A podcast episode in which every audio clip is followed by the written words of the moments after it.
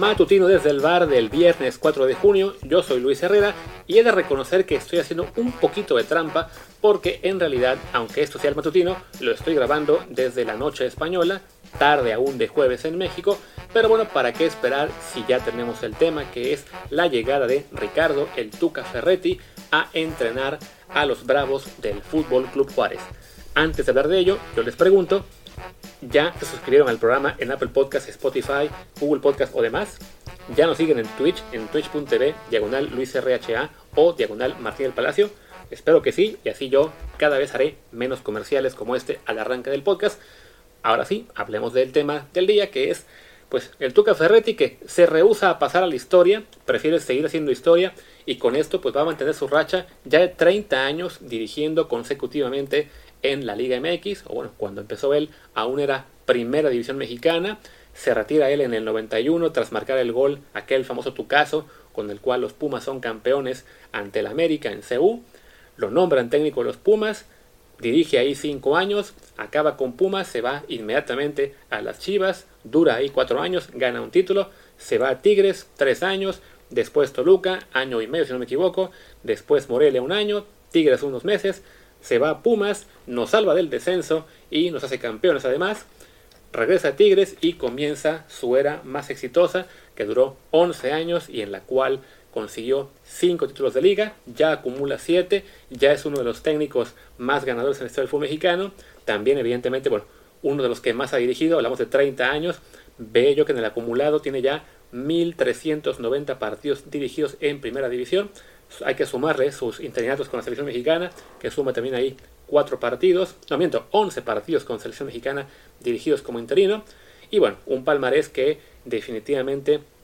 lo convertirán en un, pues ya una leyenda del fútbol mexicano, pero sí, un, un histórico que se va a recordar mucho tiempo, pero bueno, de momento se niega, se rehúsa a que simplemente sea lo, suyo un, un, recuerdo, él quiere seguir vigente, recordemos, bueno, nunca ha descansado como entrenador, insisto, ¿no? desde el día que tomó a Pumas,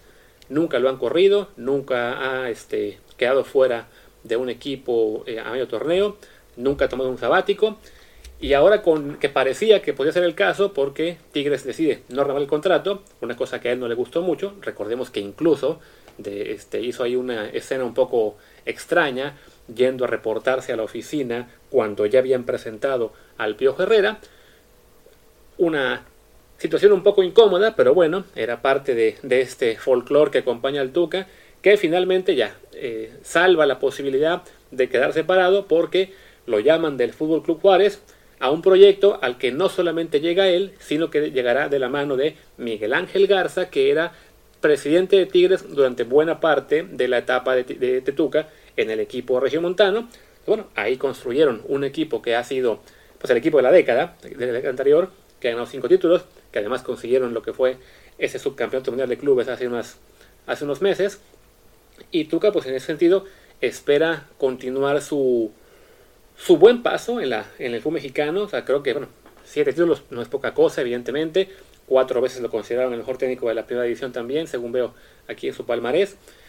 Y se enfrenta quizá al mayor reto de su carrera, ¿no? Es cierto que cuando llegó a Pumas, eh, Pumas estaba en una situación complicada en la porcentual, pero seguía siendo un equipo importante en términos de, de, palmarés, de historia, de, afición, incluso de recursos, aunque no fueran eh, tan ilimitados como los de Tigres quizá, o los, que tuvo también en Chivas en su momento el Tuca, pero logró levantarlo y después, casi al final de su, de su era con Pumas, también ser campeón, una cosa que a lo mejor no se esperaba mucho. Y ahora en cambio con, con el Fútbol Club Juárez, pues llega un equipo que lleva en primera dos años, recordemos que es un equipo que había estado antes cuatro años en, la, en, el ascenso MX, que había incluso sido campeón de un torneo, pero no, no, no ascendió. Pero que a falta de lograr el ascenso deportivo, pues en 2019 en el verano compran la franquicia de Lobos WAP, un, una compra que aún está un poco cuestionada, que quizá los tribunales más adelante le den por ahí algún susto, pero bueno, toman el lugar de Lobos WAP hace dos años, con muy poca suerte en ese momento, ¿no? Fueron decimosextos en el Apertura 2019, decimoterceros en el Guardianes pasado, decimosextos en el que acaba de terminar. El único torneo en el que iban más o menos bien fue el Clausura 2020, en el que iban octavos, cuando fue cancelado. No hay forma de saber si iban a colarse o no la liguilla.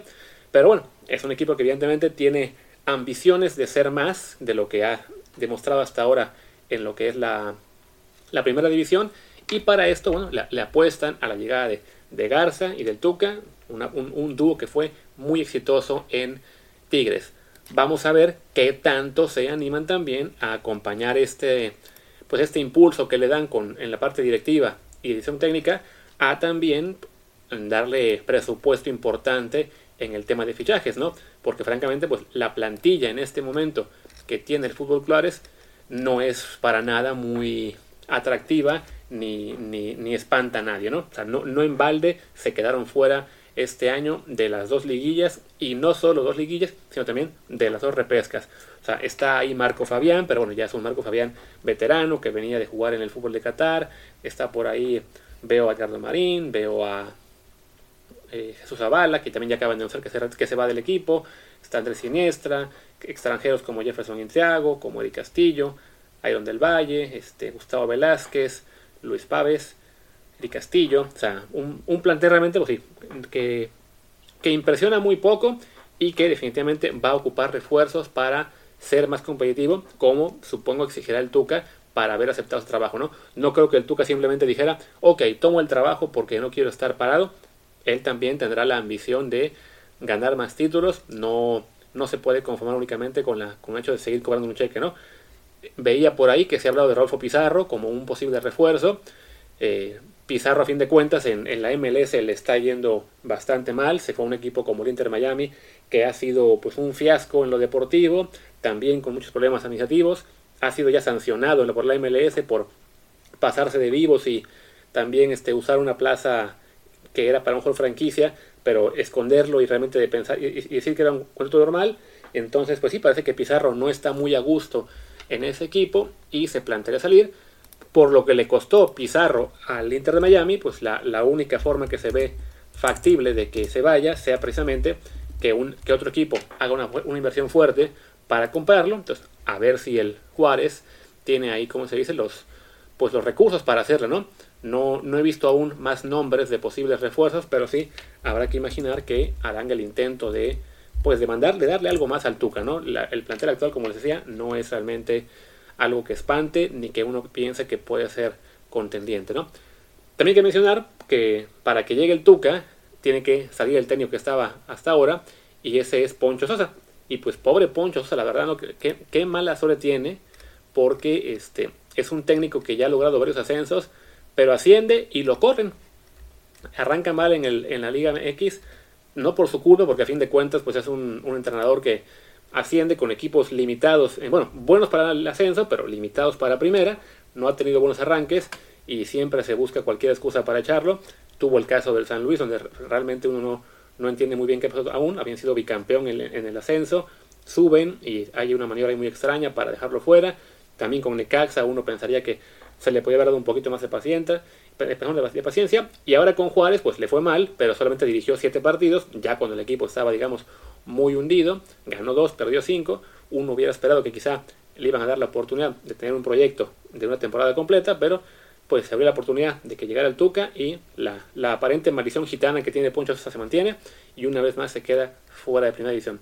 En fin, y pues con eso ya creo que terminamos este, este pequeño podcast sobre el Tuca Ferretti y su nuevo reto. Ya esta tarde hablaremos de lo que es el partido de la selección, que ustedes ahora ya saben cómo quedó, yo todavía no. Pero bueno, platicaremos de eso con Martín del Palacio en el programa de hoy, que será en mi canal de Twitch, twitch.tv, diagonal LuisRHA. Ahí los vemos más o menos como a las 12 y media del día, tiempo de México, para hablar del resultado en la Nations League. Esperemos que sea también una especie de previa de una final contra Estados Unidos o Honduras, incluso mejor aún si ganó Honduras, no lo sé. Pero bueno, ahí nos vemos. Yo soy Luis Herrera, mi Twitter es arroba luisrha y el del programa es arroba desde el bar desde el bar. Gracias y hasta el rato.